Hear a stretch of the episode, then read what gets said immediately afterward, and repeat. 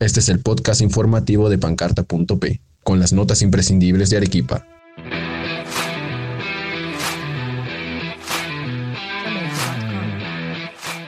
...25.000 personas asistieron a la octava edición del High Festival Arequipa.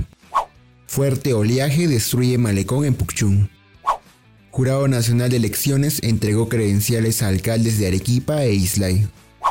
El FBC Melgar jugará la final de la Liga 1 tras vencer por 2 a 0 a Sporting Cristal.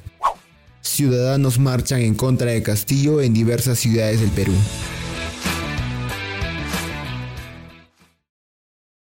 A continuación, escucharemos el desarrollo de las noticias imprescindibles para Arequipa. El Jurado Nacional de Elecciones entregó las credenciales correspondientes a las autoridades distritales y provinciales electas en Islay y Arequipa.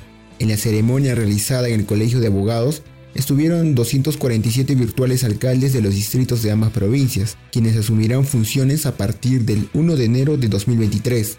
Por otro lado, las credenciales del electo gobernador Roel Sánchez y su equipo se darán en otra fecha, la cual aún no ha sido fijada. El fuerte oleaje en las diferentes playas de Camaná destruyó una parte del malecón turístico construido en la playa La Bomba frente al asentamiento humano San Isidro del centro poblado menor de Puchún. La fuerza del mar rompió parte de las veredas y bancas, causando grandes pérdidas económicas a la municipalidad del distrito de San José. El High Festival Arequipa cerró su octava edición con 25.000 asistentes presenciales, además de un total de 63.870 visualizaciones en plataformas digitales. Contando con 128 participantes regionales, nacionales e internacionales, las 98 actividades celebradas en Arequipa y Moquegua durante los cuatro días del Festival Cultural se realizaron exitosamente en su regreso a la presencialidad luego de dos años de ediciones virtuales debido a la COVID-19. Ciudadanos de Arequipa, Cusco, Lima, Puno, Trujillo y otras regiones del país salieron a marchar a las calles en contra del gobierno de Pedro Castillo. Los manifestantes exigían su salida debido a los actos de corrupción que se le acusa y de la situación económica actual del Perú. Los que acudieron a la cita del día sábado exigían la renuncia inmediata del presidente de la República y de los miembros del Congreso.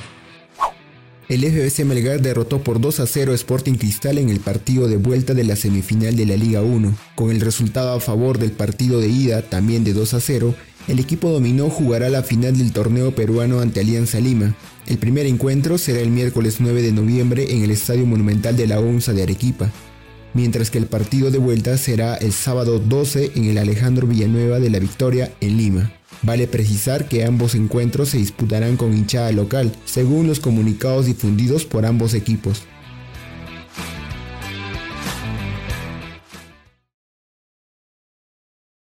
Y ahora vamos con las efemérides. Un día como hoy, en 1867, nace Marie Curie, química polaca que se nacionalizó francesa, ganadora de dos premios Nobel, uno de química y otro de física.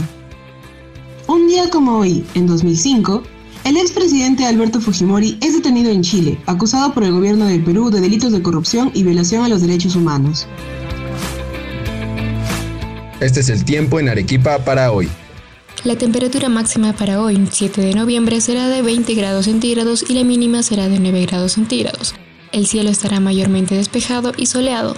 Las ráfagas de viento llegarán hasta los 20 km por hora.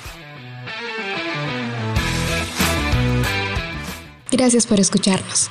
Nos vemos mañana a primera hora.